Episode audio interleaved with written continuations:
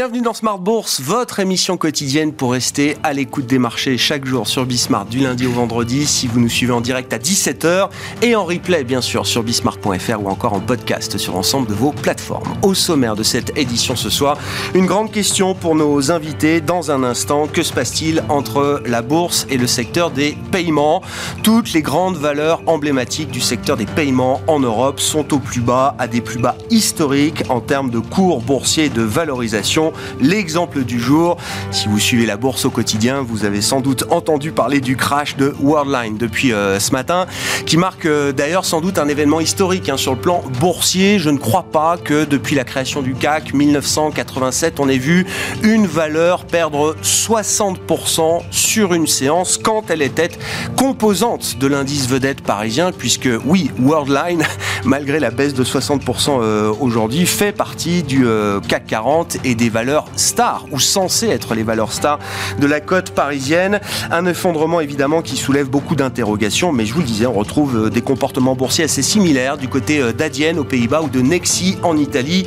Discussion à suivre sur ces phénomènes de marché et cette crise boursière pour le secteur des euh, paiements avec nos invités de Planète Marché. Dans un instant, vous aurez également le résumé de cette séance avec Côme Dubois d'ici quelques secondes. Du côté des résultats d'entreprise hein, qui marquent vraiment cette semaine et qui marqueront également la semaine prochaine, nous euh, pourrons observer le grand écart entre Microsoft et Alphabet Google. Microsoft qui s'affiche comme grand gagnant des euh, solutions de cloud dopées à l'intelligence artificielle.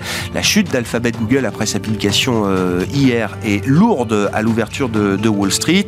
Nous suivrons les résultats de Meta ex-Facebook ce soir après la clôture des marchés américains. Et puis grosse journée encore demain avec huit sociétés du CAC 40 qui publieront leurs chiffres d'affaires ou leurs résultats trimestriels, ainsi que la décision de politique monétaire de la Banque Centrale Européenne au moment où les taux longs repartent de l'avant, puisqu'on a franchi à nouveau le seuil des 4,90% sur le 10 ans américain après quelques jours de détente dans le sillage euh, du niveau euh, de l'atteinte du niveau des 5%. C'était en, en début de semaine. Voilà pour euh, le programme du jour sur les marchés.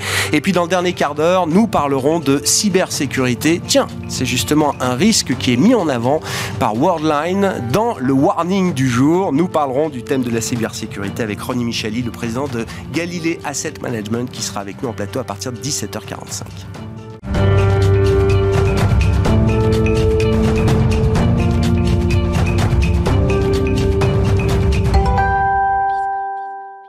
Mais d'abord, les infos clés du jour sur les marchés avec une séance très micro, le résumé de Comme du Bois. La bourse de Paris est stoppée dans son rebond ce mercredi. Plus que les tensions macroéconomiques, ce sont les données micro qui ont influencé le marché aujourd'hui, en cette période de publication de résultats d'entreprise. Aux États-Unis, le titre Alphabet a ouvert en baisse de 9% cet après-midi à Wall Street. Si la maison mère de Google a vu ses ventes augmenter de 11% au troisième trimestre, grâce à des revenus publicitaires plus importants, le chiffre d'affaires de sa division cloud est ressorti inférieur aux attentes du marché. Au contraire, Microsoft progressait aujourd'hui d'environ 4% début de séance aux États-Unis, poussé par une solide croissance de son chiffre d'affaires au troisième trimestre, notamment pour sa plateforme cloud nommée Azure, dopée par les solutions d'intelligence artificielle. À Paris, la séance du jour a été marquée par l'effondrement du titre Worldline, qui abandonne jusqu'à près de 60% aujourd'hui après avoir révisé à la baisse ses objectifs financiers annuels en raison d'une dégradation de la conjoncture économique, notamment en Allemagne, qui a pesé sur les performances au troisième trimestre. Dans sa chute, le groupe de paiement informatique entraîne ses concurrents. Le néerlandais Adyen perd jusqu'à plus de 7%. Aujourd'hui, l'italien Nexi abandonne jusqu'à plus de 13% au cours de la séance. Kering, de son côté, chute de plus de 5% aujourd'hui à Paris. Le groupe subit plus fortement que les autres le ralentissement du marché du luxe, avec un chiffre d'affaires trimestriel en baisse de 9%, données comparables par rapport à la même période en 2022. Demain, les investisseurs prendront connaissance des publications de résultats d'entreprises, parmi lesquelles Amazon aux États-Unis et notamment BNP Paribas accord au Schneider Electric en France. Côté statistique, les investisseurs prendront connaissance de la décision de la politique monétaire de la BCE, ainsi que de la première estimation de la croissance du PIB américain au troisième trimestre. Tendance, mon ami, chaque soir, les infos clés du jour sur les marchés avec Comme du Bois dans Smart Bourse sur Bismart.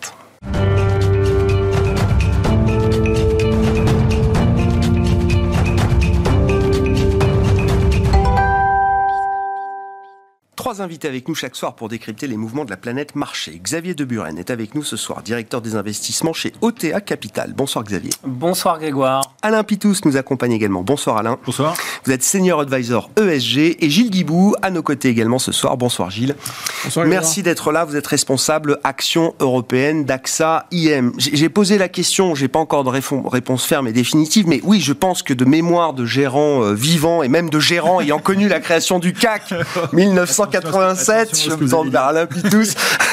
non mais je crois pas qu'en une séance, une valeur du CAC 40, on a déjà vu des baisses de 60% sur le marché parisien, mais là on parle d'une valeur au sein de l'indice CAC 40. On a vu jusqu'à moins 59,69% de baisse sur le titre euh, Worldline euh, aujourd'hui.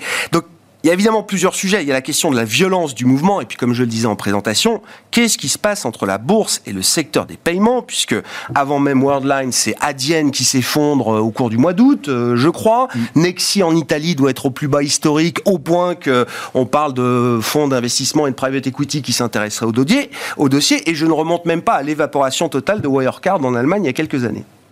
Alors, Gilles, euh, sur Worldline peut-être déjà aujourd'hui. Hein. Sur, la baisse, sur la baisse la plus forte du, CAC 40, euh, il y a quelques jours, euh, Alstom avait failli ravir le, trophée. non, mettait déjà la barre assez haute, oui, effectivement. Elle avait failli ravir le trophée à Alcatel.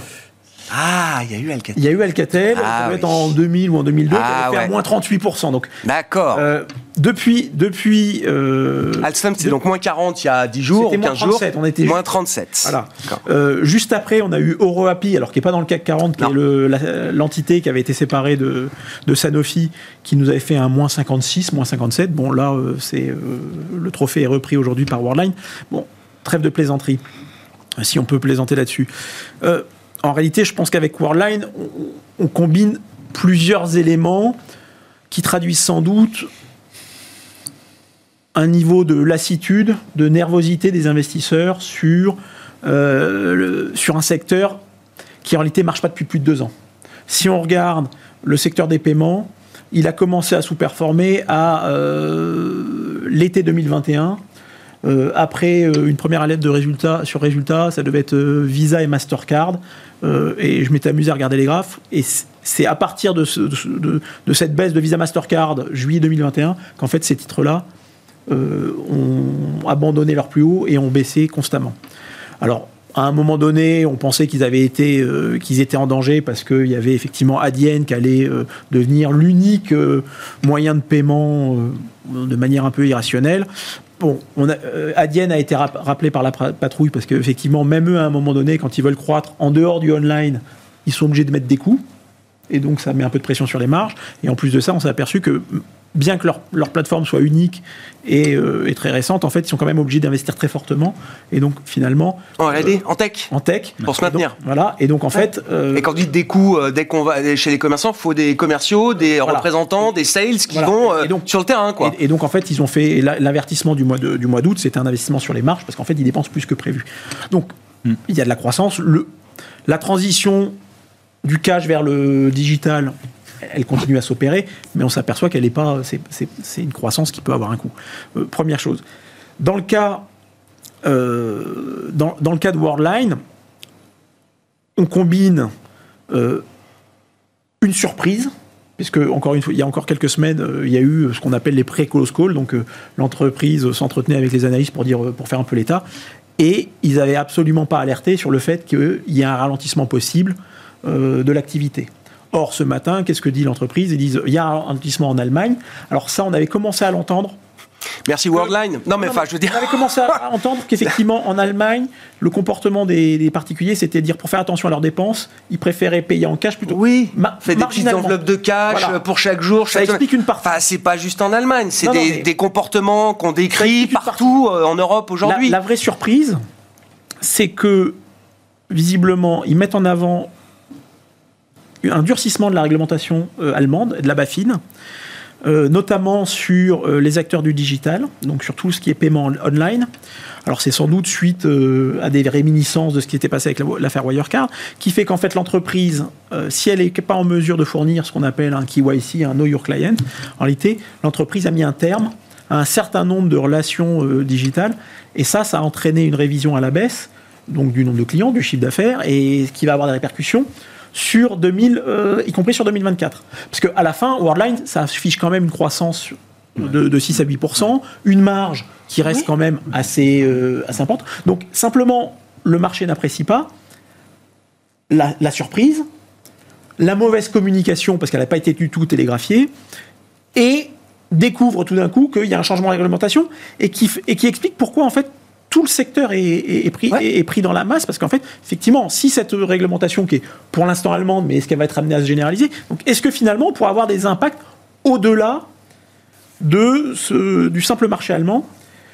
Quelque chose d'un peu plus structurel. Ils disent dans leur communiqué, ils ont coupé, je crois, jusqu'à 130 millions d'euros de, contrats avec des commerçants online qui ne respectent pas le niveau d'exigence que Worldline doit aujourd'hui euh, se, et, alors, du coup, quand on coupe du chiffre d'affaires sur ce type de, de sociétés qui sont en fait euh, une structure de coût fixe sur laquelle on vient faire du, ce qu'on appelle du, de vie opérationnelle, bah, quand vous enlevez du chiffre d'affaires, en réalité, le montant de chiffre d'affaires que vous ah enlevez, c'est le montant à peu près équivalent que vous enlevez euh, à la rentabilité. Donc en réalité, on attendait pour l'année 750 millions de free cash flow, de cash flow disponible.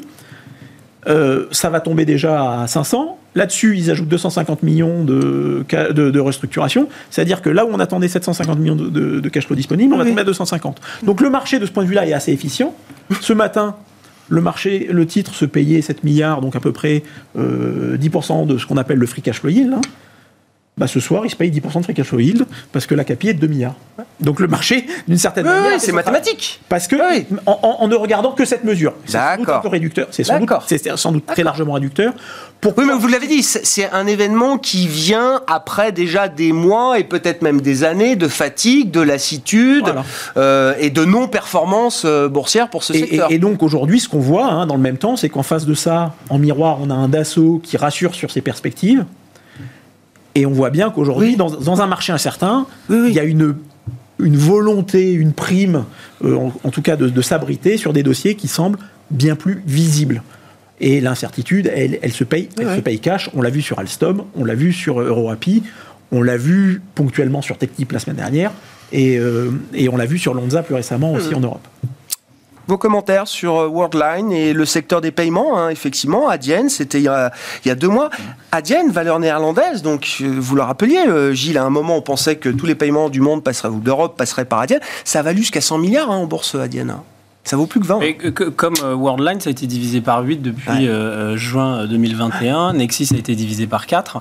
Et je pense que c'est globalement plutôt un, un de-rating sectoriel. Pourquoi? Parce que l'equity story, en gros, euh, ou l'histoire boursière de ce secteur, c'était de vendre un secteur défensif avec de la croissance visible, avec de la consolidation assez protégée, parce qu'effectivement, il y avait une pénétration euh, à, mener sur la pénétration du paiement digital mmh. par rapport au paiement euh, en espèces.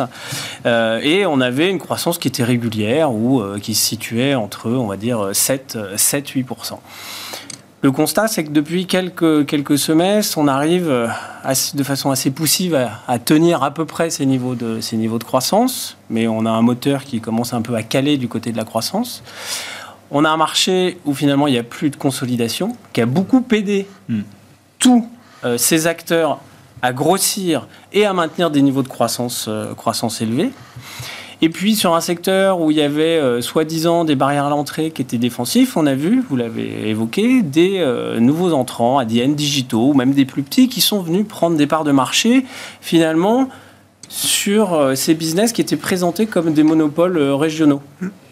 et donc, on est arrivé finalement, et ce que dit aujourd'hui Worldline, c'est que finalement la croissance régulière de 7-8%, elle va plutôt être aux alentours de 2-3% pour euh, plusieurs euh, trimestres à venir, que la croissance régulière des marges, qui avait été euh, plutôt évoquée aux alentours de 30% pour 2024, elle va plutôt décroître et atteindre le niveau de, 20, de, de 25%. Donc finalement, on a eu, euh, avec euh, ces nombreuses introductions en bourse, le spin-off de Worldline, l'introduction en bourse de, de, de Oui, spin-off d'Atos, il hein, faut se souvenir, Worldline. Voilà, exactement. Et euh, ça avait été plutôt assez bien marketé parce que les fondamentaux présentés comme ça du secteur étaient plutôt, étaient plutôt bons. Sauf qu'on constate que bah, finalement, c'est une remise en cause totale des bons fondamentaux auxquels croyait la bourse et ne croit plus depuis quelques instants, et là c'est la sanction. Donc la question c'est de savoir c'est où doit tomber euh, les, euh, les, euh, ah les niveaux de valorisation du secteur. Je, le dis autrement, Xavier. Et, je me souviens très bien du spin-off de Worldline, effectivement, et c'était très enthousiasmant. Et, déjà à l'époque, le marché, enfin, à l'époque en tout cas, le marché préfère Worldline à Atos. Aujourd'hui, les deux sont au fond du, au fond du trou. Non, mais on a acheté l'histoire de FinTech, et dans FinTech, il y a Tech, et on se retrouve avec des boîtes de commodités en matière de paiement. Bah, c'est ce que le marché vous dit aujourd'hui. Effectivement, que la valeur ajoutée, finalement, euh, qui avait été vendue sur la consolidation, sur le fait de tout regrouper sur des plateformes, euh, des plateformes euh, digitales qui sont innovantes, qui sont à niveau, etc., bah, on constate que la valeur ajoutée, elle est, plus, elle est plus, là et qu'on est là pour traiter des flux d'argent, mais qu'il mmh. y a des solutions qui arrivent à côté et qu'on n'arrive plus à, à, délivrer cette croissance visible qui était, qui, était annoncée. Alors, vos commentaires, et je veux bien qu'on dise un mot encore du risque cyber, hein, parce que c'est en tête du communiqué de, Worldline, au-delà de la croissance qui décélère en Allemagne.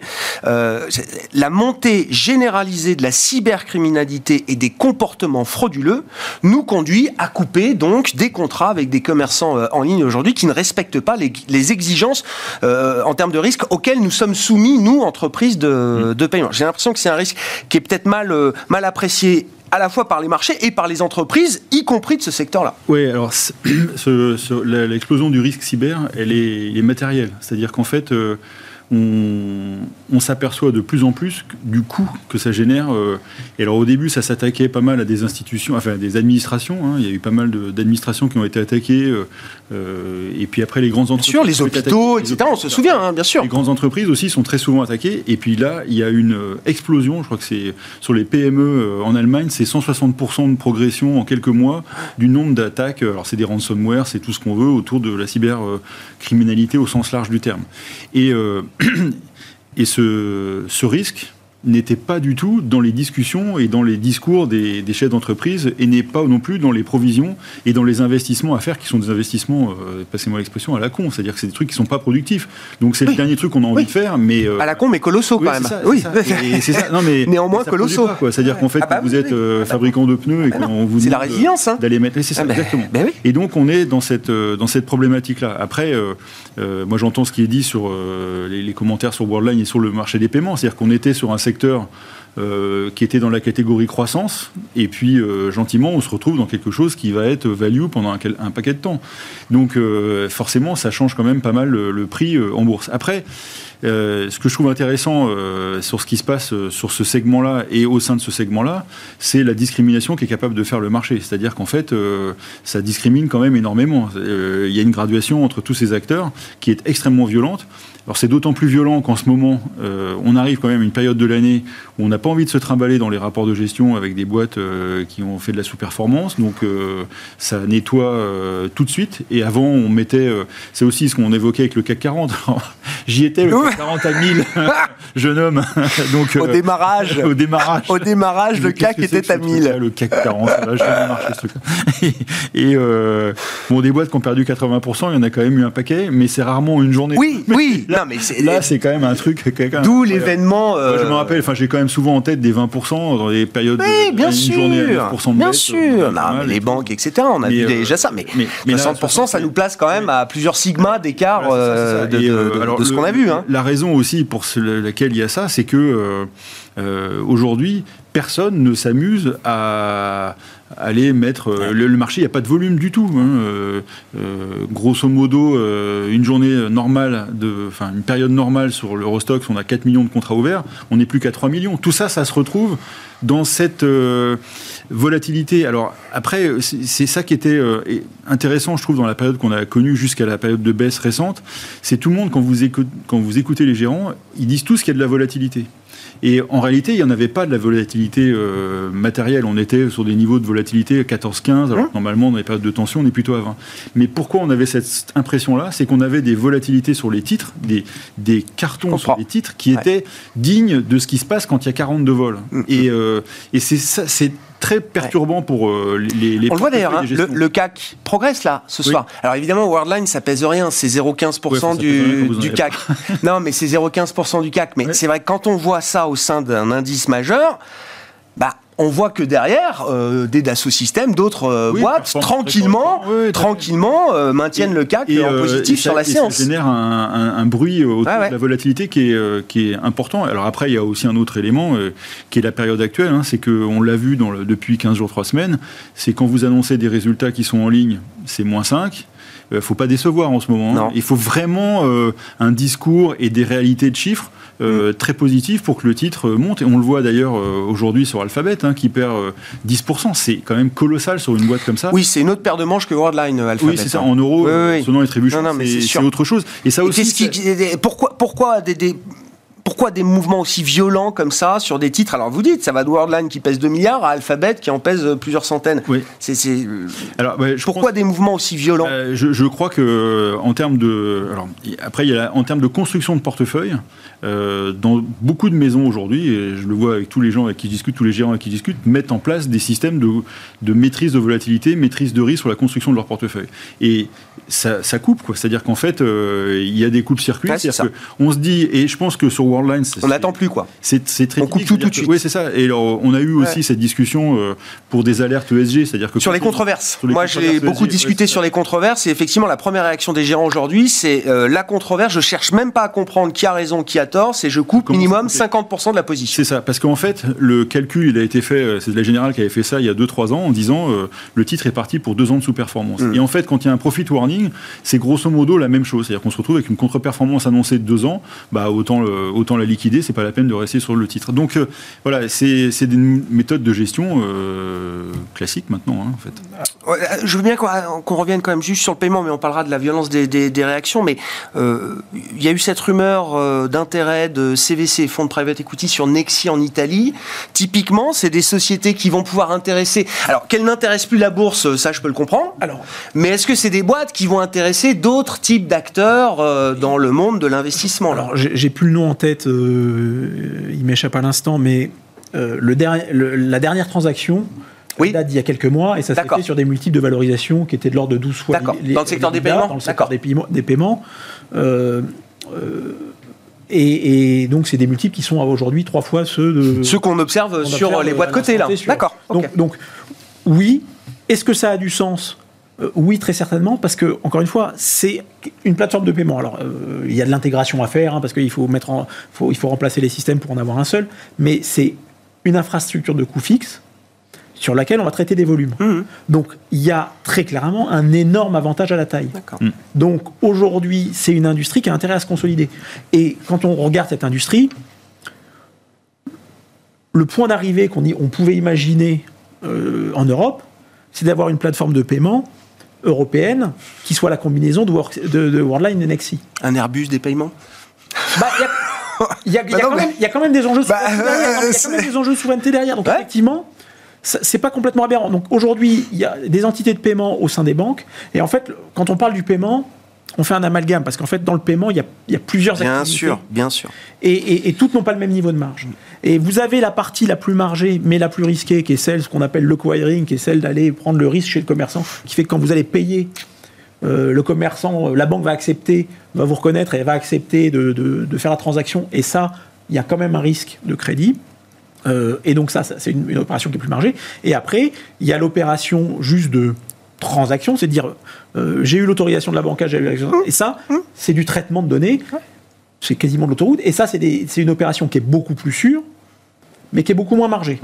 Et donc, en fait, euh, les sociétés. Et, donc là-dessus, il peut y avoir, à un moment donné, des consolidations sur, sur différents segments de marché. Sur différents segments. Je comprends. Du paiement. Euh, du paiement. et cette partie-là, parce qu'il n'y a pas de raison d'avoir plusieurs autoroutes. Je comprends. Je comprends. Parce que, encore une fois, mais, cette, partie, cette, partie, autoroute, c'est très clair. Elle est déflationniste. Parce qu'en fait, plus vous avez de volume, donc on retrouve le business traditionnel de Atos. Et on comprend pourquoi Worldline vient de là. Parce qu'en fait, il était dans cette.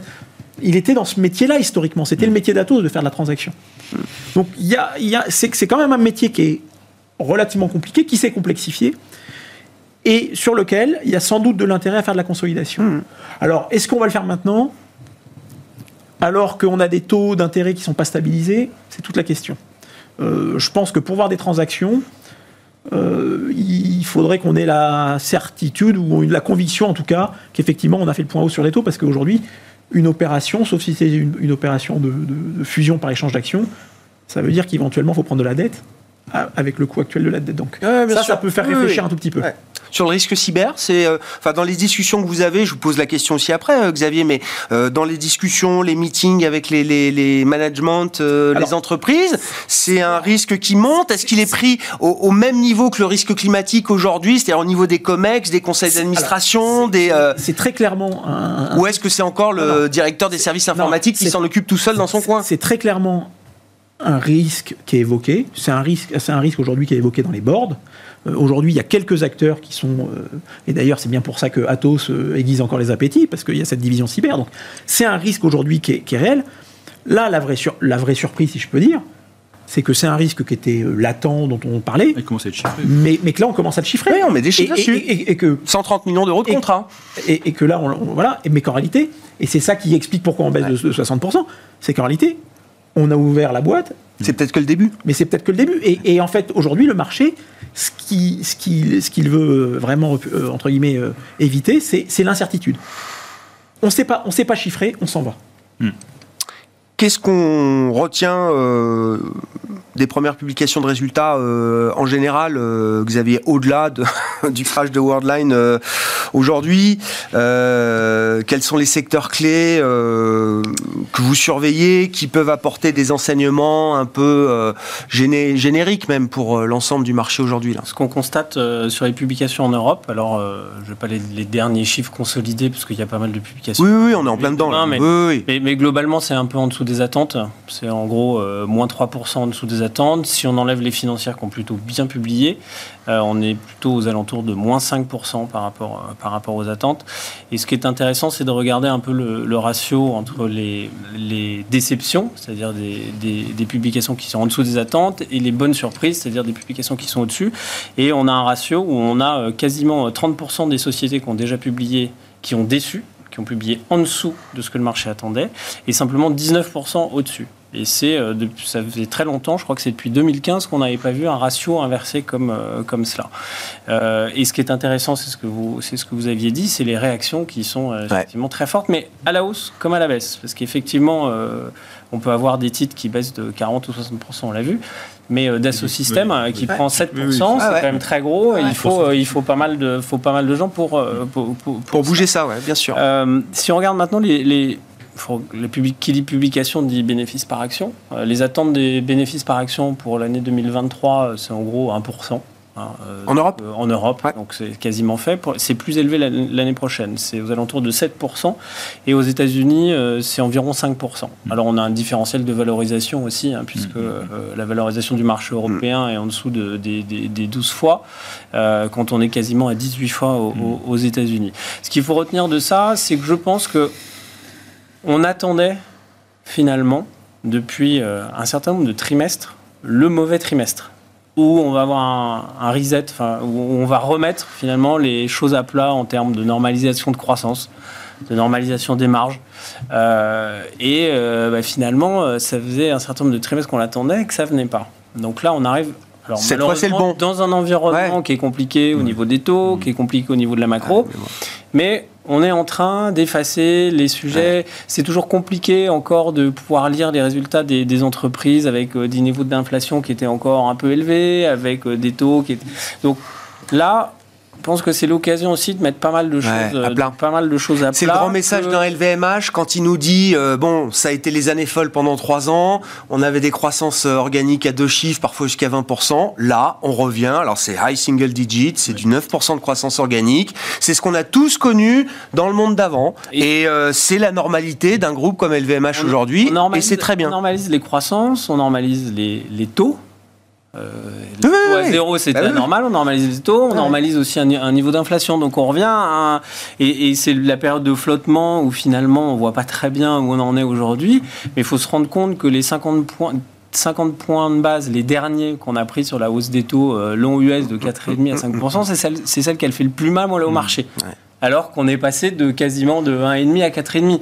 Donc c'est vraiment ce bout-là qui fait peur parce qu'il y a, mais il faut remettre les choses à plat, euh, se concentrer encore une fois, et c'est ce qu'on disait la dernière fois, sur des valeurs qui ont un très bon positionnement et sur les valeurs qui exécutent très bien. On parlait de Dassault Systèmes, c'est encore une très bonne exécution, c'est un produit à très forte valeur ajoutée, il y a du pricing power, c'est indispensable pour les métiers euh, auxquels il s'adresse. Et donc il faut se concentrer sur ces sociétés-là, d'autant que c'est des valorisations plus raisonnables aujourd'hui, qui ont euh, plutôt baissé hein, de 15 à 20 sur certaines euh, sociétés de très bonne qualité. Donc même dans un monde de taux élevés, vous dites qu'il y a des valeurs boursières, parce que c'est la question que je vais poser juste après. Action versus taux, quoi. C'est un peu le match euh, macro du moment en termes de classe d'actifs, j'entends. Mais on trouve quand même des valeurs boursières qui sont capables de performer dans un monde de taux élevés ou normalisés. Bien sûr, c'est les valeurs de qualité, de croissance et d'exécution. Hein, hmm. cette capacité à maintenir leur marge, cette capacité à gagner des parts de marché. Et puis il y a il y a d'autres secteurs aussi qui sont normalement défensifs, comme le, secteur des spiritueux, qui a beaucoup, beaucoup, ah beaucoup souffert et beaucoup baissé. Ça fait des points d'entrée qui sont très intéressants pour construire un portefeuille à moyen long terme sur des sociétés de qualité avec un risque limité. Je ne vous parle pas mmh. d'essayer de, prendre un pari sur, euh, sur Worldline. Mmh. C'est des sociétés qui exécutent parfaitement leur copie depuis des années et qui seront encore là dans ah 10 ans. Il y a eu une belle réaction sur Pernod d'ailleurs hein, le jour de la publication. Je crois que ça a plutôt bien réagi, mais c'est des titres qui ont, euh, qui ont euh, passablement souffert. D'un point de vue euh, d'allocation d'actifs, oui, action versus taux. Alain Alors, bon, il y a match ou pas? Oui. Alors bah, oui, plutôt parce qu'en fait, je dirais que c'est encore une fois une question d'horizon et de risque, etc. Enfin bon, on va pas revenir là-dessus, mais je pense que on en est et ce qui se passe sur les résultats aussi, je trouve que c'est un moment charnière qu'en fait. C'est euh, parce que soit on, on, casse vraiment ces niveaux-là. Enfin, faut être clair, c'est le, le, point clé, c'est les 5% américains. Si on, euh, il n'y a pas si longtemps que ça, euh, Diamond disait euh, on n'est pas prêt pour un monde à 7%. Ce qui est vrai, c'est que si on va à 7%, euh, effectivement, le, le, dernier il a fait très mal, là, le 4,5-5 il fait très mal, parce qu'en même temps, il y a une réduction du bilan hein, de la, des banques centrales, ce qui fait très mal, ce qui fait deux fois mal en fait.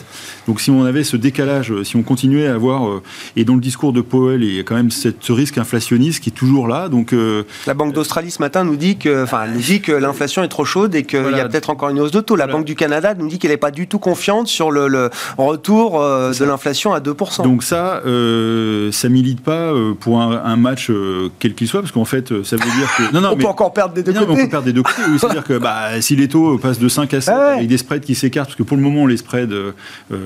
donc moins vous avez qualité, et là, aujourd'hui, c'est resté à peu près. Euh, il n'y a pas eu ce décalage de spread à la hauteur du mouvement. Vous l'évoquiez ce matin dans un tweet que j'ai vu sur euh, les marchés émergents, où on se retrouve avec une dette émergente qui se au prix euh, de la dette américaine. Donc, enfin, tout ça, c'est pas encore recalé. Donc, il n'y a plus d'extra rendement pour la dette émergente par rapport à la dette américaine aujourd'hui. Donc, aujourd'hui, le match, je pense qu'il faut faire attention à ce match-là. Par contre, et moi, je rejoins ce qui vient d'être dit sur le long terme moi, je pense que sur le long terme, il faut repenser son positionnement equity, ça c'est probable pour la raison, je vais en revenir deux secondes après, c'est il faut repenser son positionnement equity parce qu'il y a beaucoup de choses à faire sur les actions avec des performances qui seront largement, largement au-delà de ce qui va se passer sur les obliques parce que les obliques, deux choses l'une, c'est on va rester sur un plateau comme ça pendant un moment parce que je vois pas les tours baisser tout de suite, euh, même ne serait-ce qu'à 3, enfin, euh, ça paraît très très très très loin, hein. ah euh, donc pas tout de suite, ou alors avec d'autres d'autres problématiques que je vois pas aujourd'hui. Oui, dans le cas d'un accident, quoi. Oui, ça, bon, enfin bon là-dessus, oui, oui, non, mais des raisons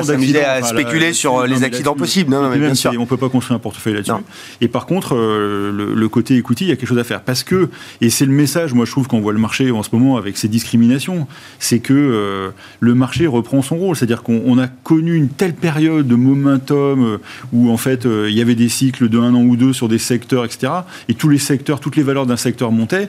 Là, on se retrouve avec, il y a des différences entre LVMH et Kering, il y a des différences dans les sept mercenaires de la tech américaine. Euh, Magnifique. Voilà, il y, y, a des choses euh, il y a des différences parce que les business sont différents, parce que euh, il y en a qui sont sur des vraies euh, thématiques de croissance bien gérées. Moi, je crois que ce qui se passe sur Microsoft, il faut vraiment le regarder. C'est très intéressant ce qui se passe sur Microsoft. Mm. Ils, font, euh, on parle souvent de la productivité. Eux, ils inventent la productivité au sein de la boîte. C'est quand même un truc qui est génial. Quoi. Et, et, ils sont, ils ont leur clientèle. je crois que sur le, les, 500 plus grosses valeurs américaines, ils ont 70% dans leur clientèle, quelque chose comme ça. Quoi. Donc, ces gens-là exécutent soit un business qui qui se développent ont, pris un, truc, un train d'avance sur l'IA générative, etc. Donc voilà, et, je pense que le marché va rediscriminer comme il n'a pas discriminé depuis un moment. Alors je sais pas pour, je suis pas en train de vous faire l'article sur la gestion active versus passive, c'est pas la bah. question. Non, non, parce que c'est, enfin, c'est trop compliqué. Ah mais, mais, enfin, il y a des thématiques qui vont et, des valeurs qui vont être plus performantes que d'autres. Si, il y a quand même toujours cette même histoire de, de, de, de plusieurs marchés. Alors là, j'ai mis les chiffres à jour, mais je sais que vous, aimez bien ces histoires de concentration aussi, euh, Gilles. Donc, euh, il y a les actions américaines et le reste du monde. Et au sein des marchés américains, il y a euh, les 7 magnifiques, ou le, top 10 ou le top 50. Et puis après, il y a les 1500 valeurs du Russell 2000 qui font rien, qui sont à la cave et, dont plus personne ne, veut. Juste, Action US, c'est 61% du MSCI All Country World Index, donc le, le, plusieurs milliers de valeurs hein, dans le, MSCI Monde. Nouveau record, c'était 50% il y a 10 ans, hein, l'emprise des valeurs américaines au sein du euh, MSCI euh, Monde. Les 10 plus grosses market cap, c'est 19% de l'indice contre 8% il y a 10 ans. Et en matière de valorisation, les actions non américaines se traitent avec une décote de valorisation de 30%. Donc le reste du monde se traite avec une décote de valorisation de 30% par rapport au S&P 500. À part les actions américaines. Alors, ce, qui est, ce, qui est, ce qui est intéressant, c'est qu'on voit qu'on a, on pensait qu'on était sorti du 50 Nifty dont on parlait il y a quelques temps, et en fait, on s'aperçoit qu'on l'a recréé. Hmm. Donc aujourd'hui, alors. Et ces sociétés-là sont pas. Rappelez-nous, hein, 50 Nifty, c'était les valeurs que tout gérant de portefeuille dans les années 70 se devait d'avoir parce que c'était incontournable et on était sûr de pas perdre. À un moment donné, elles avaient accumulé une telle prime de, de, de, de valorisation c'est que malgré des résultats qu'on continue à accroître sur la deuxième partie des années 70, en réalité, on a des sociétés qui ont sous-performé sur toute la deuxième partie des années 70. À l'époque, c'était IBM, c'était Polaroid, c'était euh, Kodak, c'est des choses comme ça. Mais donc ces phénomènes de concentration, ils ont, ils ont pu exister. Aujourd'hui, ils sont en plus, je pense, amplifiés par l'évolution des modes de gestion hmm. avec les ETF, avec euh, voilà. moi, j'aurais tendance à pas vouloir complètement euh, repousser ça de la main, parce que je pense que dans ces valeurs-là, il y a quand même des, modèles hein, où, avec en plus euh, la technologie, on a des modèles avec des leviers opérationnels très forts, ou avec des, donc avec des rendements, des, rendements marginaux croissants, ce qui est quand même assez, hallucinant, et ça, on ne l'avait pas avant. Mais ce qui me fait penser aussi que et ça c'était une marotte dont on parlait il y a quelques temps, on n'en parlait plus et ça revient, c'est que on va avoir, on, a le risque de réglementation qui est en train de revenir. Hein. on le voit sur Amazon ces jours-ci. Hmm. Euh, et, Google aussi. Ou Google. c'est un procès historique qui se joue en ce moment aux États-Unis. oui, c'est ça, c'est Google. Oui, bien sûr, euh, bien sûr, bien sûr. Donc, on a quand même ces risques-là. Et quand, quand les sociétés deviennent trop puissantes, je pense que la question va se reposer. Donc maintenant, voilà, c'est une réalité. Il ne faut pas l'ignorer.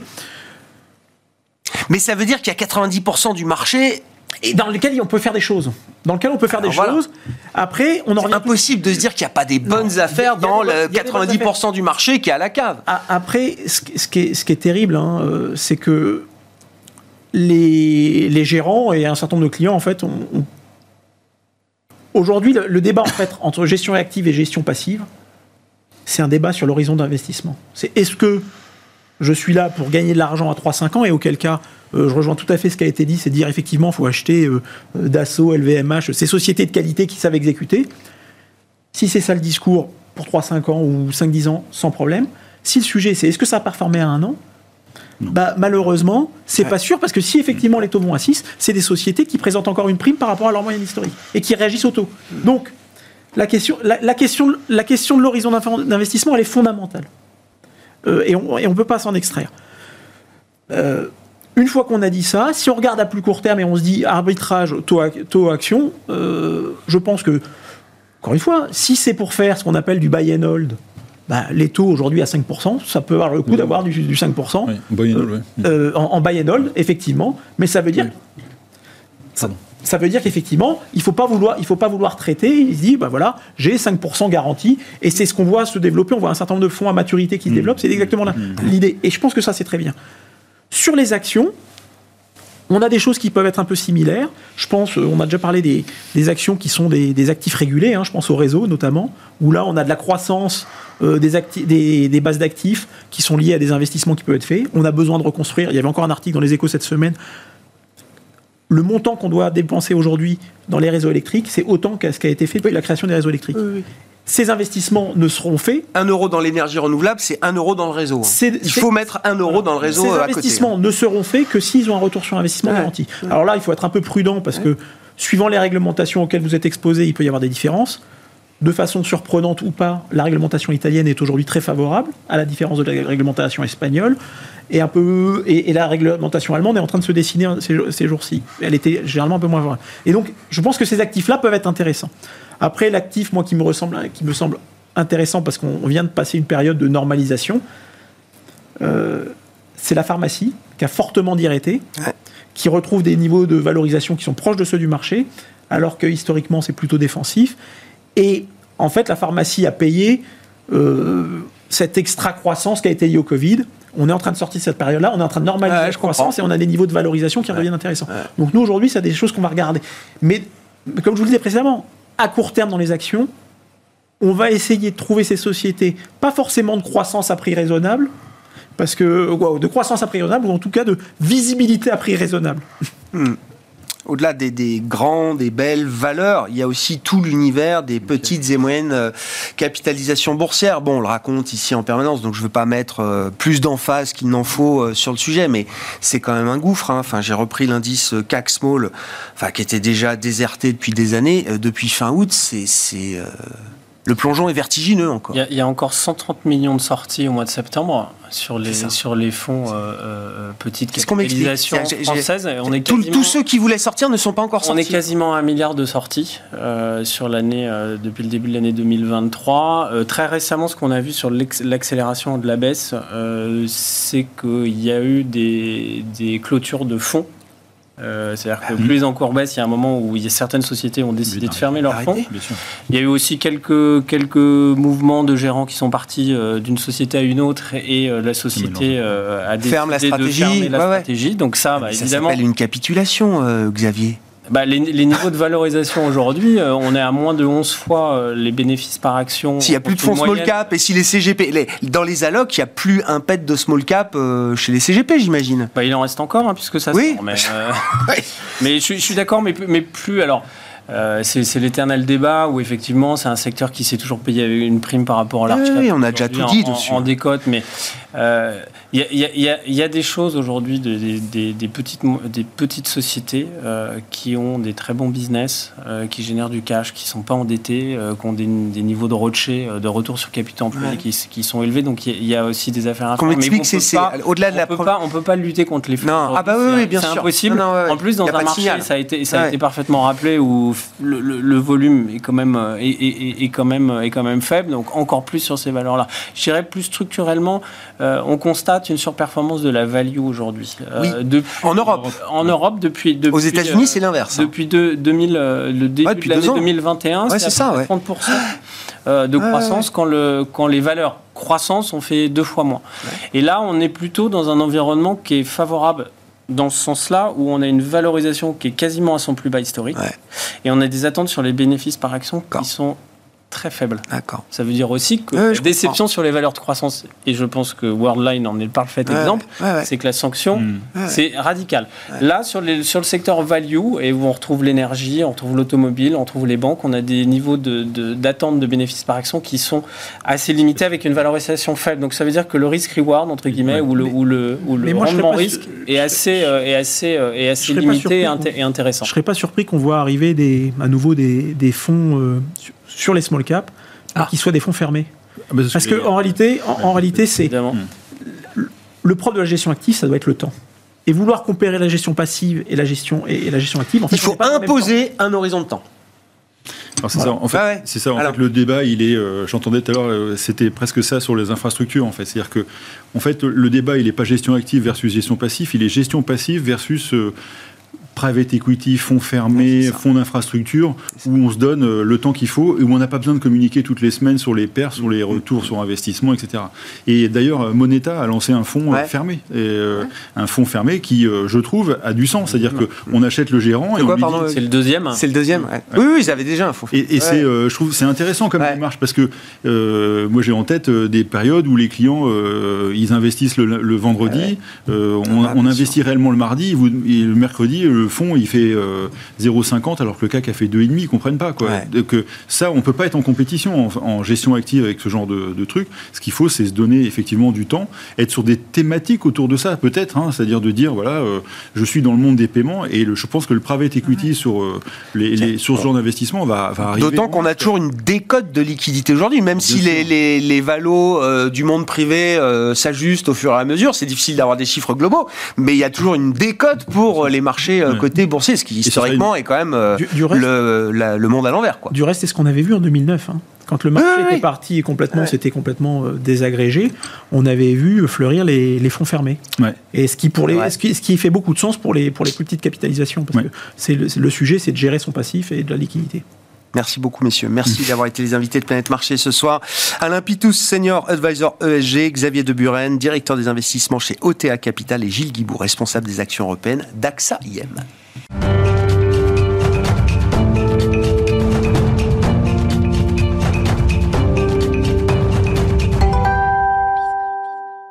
Le dernier quart d'heure de Smartbourg chaque soir, c'est le quart d'heure thématique et le thème ce soir, c'est celui de la cybersécurité, un thème que nous allons passer euh, au crible de l'analyse de Galilée Asset Management et son président qui est à nos côtés, Ronnie Michali. Bonsoir Ronnie. Bonsoir. Ravi de vous retrouver pour euh, bon, cet exercice et euh, cette analyse que vous nous apportez régulièrement grâce aux outils d'analyse développés en propre chez Galilée Asset Management. C'est le codex des thématiques, hein. c'est ça pour redonner le, le, le Euh, le thème de la cybersécurité, c'est une des 25 euh, grandes thématiques que vous analysez à travers ces, euh, modèles aujourd'hui. C'est ce qu'on appelait il y a quelques années encore la sécurité informatique. Maintenant, on appelle ça la cybersécurité, Ronnie.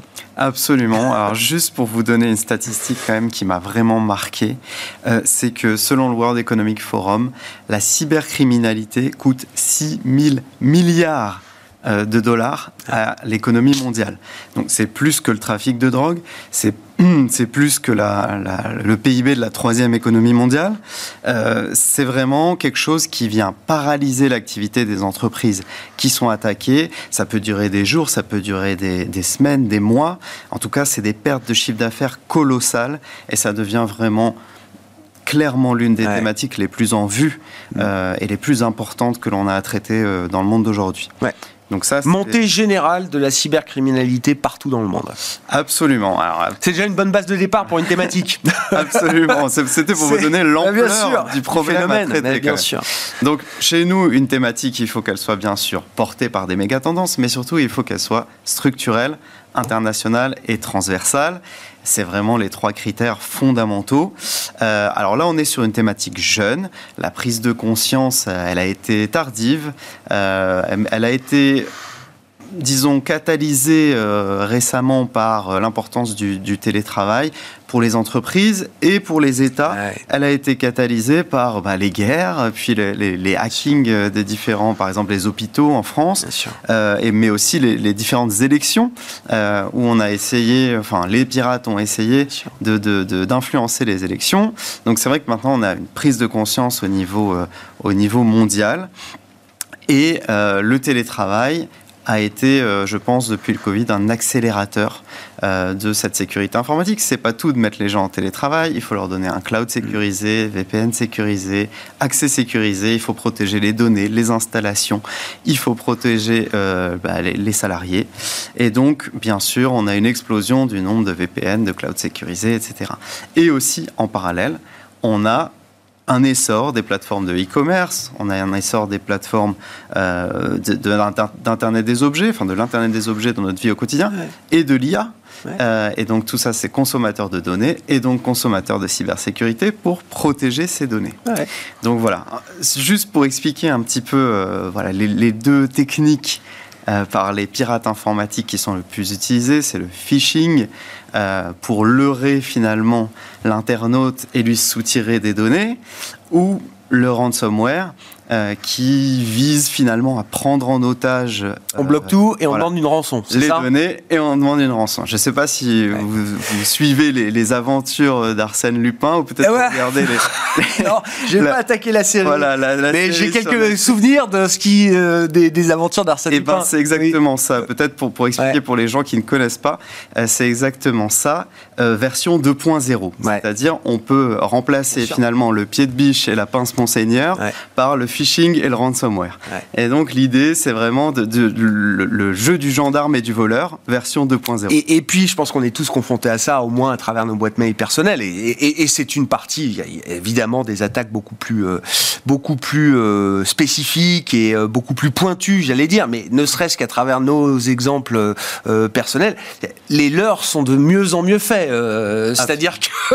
même quand, avec la meilleure volonté du monde, ça devient difficile Ça devient compliqué. de faire la différence effectivement entre le mail d'une institution euh, officielle, etc., et euh, sa copie ou son leurre envoyé par, euh, par des, euh, des hackers et des pirates. hein. Bah, tout à fait. Alors, vous connaissiez, euh, Grégoire, les boîtes de cybersécurité, surtout pour leurs antivirus et leurs pare-feu, j'imagine. Ouais. Maintenant, on parle beaucoup de cryptage de données, on parle beaucoup de, de signature numérique, et on parle surtout, et c'est ça qui catalyse beaucoup le chiffre d'affaires des entreprises de cybersécurité en ce moment, de l'authentification à deux facteurs. Hmm. Voilà. Donc ça, c'est c'est les nouvelles... euh, voilà. L'avancée, effectivement, en matière de, de technologie. Bon, thème global, structurel, je crois qu'il n'y a aucun doute euh, là-dessus.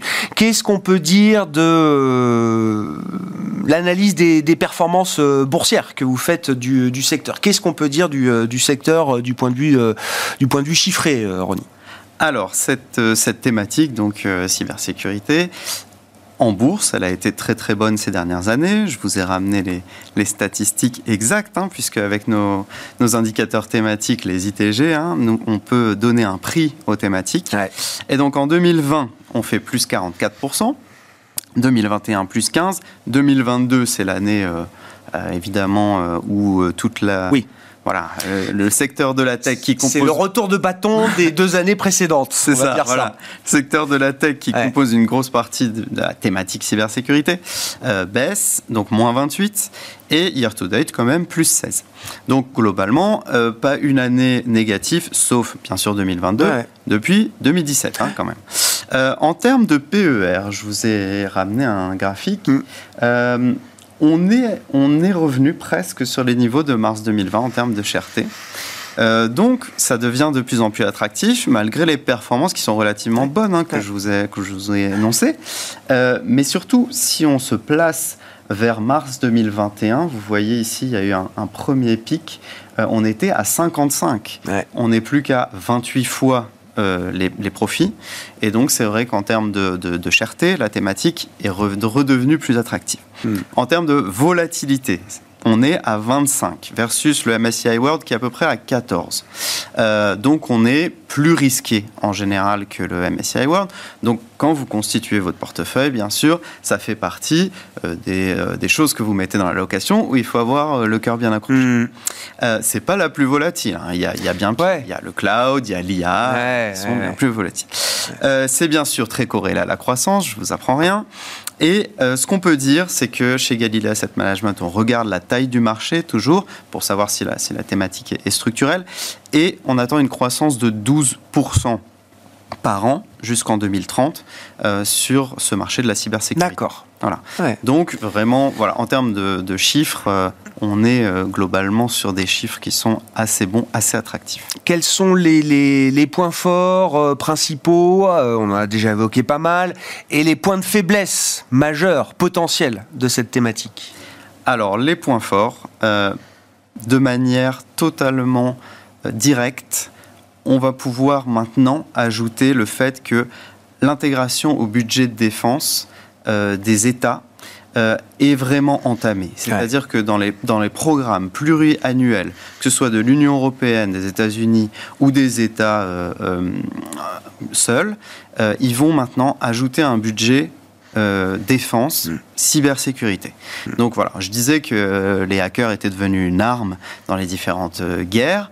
On a eu une pluie d'attaques euh, de cybersécurité en Ukraine. hein. Le, le- le ministère de la Défense ukrainien nous indiquait qu'en 2022 seulement, ils avaient repoussé euh, 4500 attaques informatiques Mm. hein, venant des, des, des, des cyberhackers russes. En Israël également. Alors Israël est bien positionné pour se Ouais. défendre puisque c'est un des leaders de la cybersécurité. Il y a 40% des investissements euh, privés qui vont quand même vers les entreprises Ouais. israéliennes. Donc dans, dans les fonds, j'en parlerai après, mais on retrouve beaucoup de boîtes évidemment américaines et puis Israël Ouais, est le- ouais, est le deuxième pays en termes de représentation de boîtes. Mais quand même, euh, récemment, dans le conflit euh, euh, israélo-palestinien, on a le, le site du Jérusalem Post, donc principal média israélien, qui a été piraté. On a même l'application qui prévoit, euh, qui prévient, pardon, les citoyens des roquettes. Ouais. qui a été piratée. Hmm. Donc, effectivement, on a vraiment dans, dans ces, dans ces conflits une hausse des cyberattaques. Euh, donc, voilà, budget de la défense, ça c'est vraiment, vraiment premier point fort. Deuxième point fort, j'avais dit, euh, mais je, je- je- je vais peut-être un petit peu préciser, les entreprises qui ont vraiment pris conscience, c'est des investissements Ouais. qu'ils ont faits, sur lesquels ils ne reviendront pas, qui vont même accroître dans la durée. Il y a quand même une entreprise sur deux qui est attaquée, qui voit une baisse significative de son chiffre d'affaires. Il y a 30% des entreprises qui doivent licencier. Et puis, il y a 21 jours de temps d'arrêt moyen, quand même, après une cyberattaque. C'est ça qui est dur, c'est ce qu'on disait un peu dans la partie précédente. C'est c'est vrai que c'est des investissements alors euh, qui rapportent rien, qui évitent de perdre quand même, jusqu'à 30% de son chiffre d'affaires quand on est euh, attaqué. Mais c'est vrai que pour débloquer ces investissements, souvent le chef d'entreprise, il aime bien investir en se disant, tiens, je vais avoir de- du retour sur investissement. Là, le retour sur investissement, c'est éviter de perdre 30% de, de chiffre d'affaires. Mais une fois que ça vous est arrivé, j'imagine qu'après, il n'y a, plus de- il y a plus de problème à prendre ce genre de, de décision euh, quand on est à la tête d'une entreprise. hein. Alors ça, c'est évident. C'est Ouais, ça ouais. aussi qu'il y a maintenant des cyberassurances aussi, Ouais. Euh, même si c'est encore un petit, un petit sous-secteur, on va dire. Ouais, ouais. Mais voilà, c'est sûr. Et c'est à fond perdu, ça, Ouais. c'est clair.